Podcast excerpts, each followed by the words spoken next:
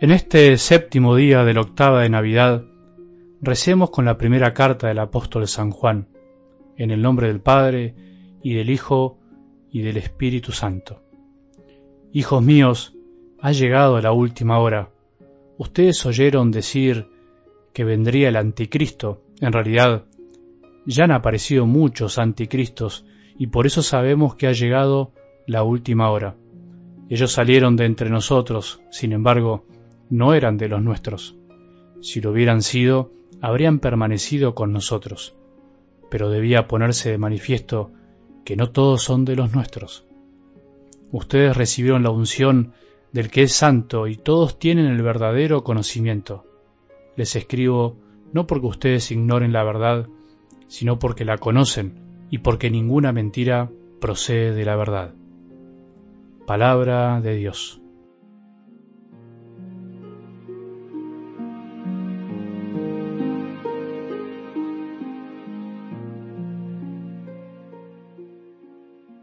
Bueno, llegamos finalmente, valga la redundancia, al fin del año.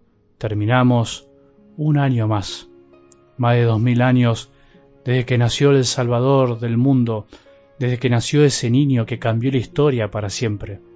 Solo Dios puede cambiar la historia para siempre, hacer que todo tome un rumbo distinto. Para Él todo es posible, nada fue igual desde ese día, nada es igual desde esa noche buena, desde esa noche santa y de paz.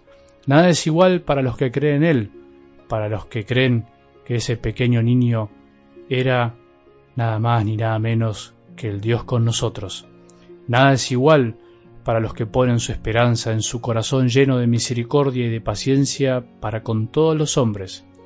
Nada es igual también para los que no creen, aunque no se dan cuenta, no importa. Él cambió la historia de la humanidad y la seguirá cambiando. La palabra de Dios de hoy justamente habla de la palabra con mayúscula. Juan llama palabra a la segunda persona de la Santísima Trinidad, al Hijo que no fue creado, al Hijo del Padre que existió desde siempre, que no tiene tiempo. Juan en realidad le dice logos, que puede ser traducido como razón, verbo o palabra. Quiere decir que el Hijo es la razón de ser de todas las cosas, es lo que le da sentido a todo lo que existe, así como las palabras hacen cobrar sentido a nuestros pensamientos y sentimientos. Las palabras, sin cuerpo, se hacen carne, hacen material lo que nos pasa por el corazón y la cabeza.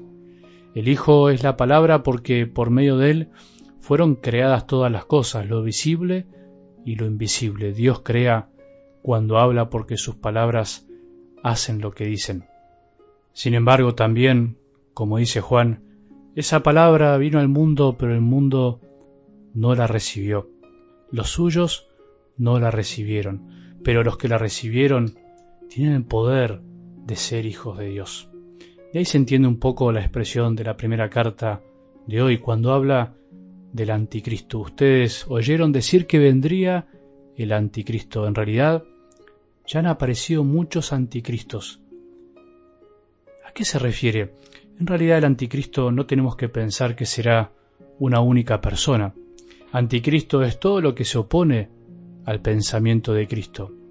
Y por eso el anticristo puede surgir de los nuestros, como dice él. Ellos salieron de entre nosotros, sin embargo no eran de los nuestros. El anticristo o los anticristos no necesariamente son de afuera de la iglesia, sino que también nos puede pasar a nosotros mismos. Todo pensamiento, todo sentimiento que se opone al pensamiento y sentimiento de Cristo, en definitiva, se transforma en un anticristo. Y por eso duele más cuando salen de nuestras filas, cuánto duele cuando hay cristianos que rechazan la verdad, se oponen y se burlan de nuestra fe. Cuánto duele cuando uno de los nuestros, por decirlo de alguna manera, se aleja de la fe y termina odiándola. Bueno, fíjate que desde el principio pasó lo mismo, pero tiene que pasar para que se ponga de manifiesto quiénes siguen o no la verdad. Nos guste o no, el error hace relucir la verdad. Pero nosotros, como dice Juan, hemos recibido la unción del que es santo y todos tenemos el verdadero conocimiento. No nos tenemos que alejar de la verdad, no tenemos que adormecernos y bajar los brazos, tenemos que seguir luchando. Estamos en tiempos difíciles, sí, es verdad, pero no son mucho más difíciles o distintos a los que les tocó a todos los cristianos. El cristiano que quiere vivir en serio su fe, no siguiendo el pensamiento del mundo, no dejándose llevar por doctrinas llamativas extrañas, no dejándose llevar por modas pasajeras que quieren diluir la fe, le cuesta siempre, le costará. Para ser cristiano en serio hay que luchar contra nuestras propias inclinaciones que nos quieren hacer adormecer la fe o que incluso quieren que acomodemos la fe a nuestra manera de pensar. No busquemos anticristos reconocidos, no esperemos un anticristo muy relevante, sino démonos cuenta que el anticristo ya está, lo dice San Juan, y eso es un indicador de que estamos en los tiempos finales. No sabemos cuándo llegará la última hora, pero se le llama tiempo final al tiempo posterior a la venida de Cristo que se consumará con su segunda venida. Señor, danos la gracia de ser fieles a la verdad, danos la gracia de caminar en la verdad y en la vida que sos vos, y que tus enseñanzas nos iluminen para poder dar pasos seguros. No permitas que abandonemos la fe, no permitas que acomodemos la fe a nuestros caprichos y a las mentiras de un mundo que en definitiva nos persigue y nos perseguirá siempre, porque vos mismo lo dijiste. Si a mí me persiguieron, a ustedes también los perseguirán.